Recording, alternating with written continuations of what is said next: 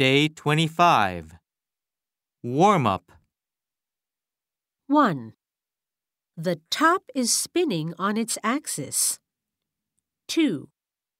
He was very mean. He wanted all the tools for himself. 3. He signed the contract on the dotted line. 4.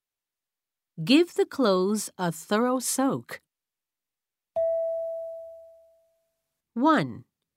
Spin. Pin. 2.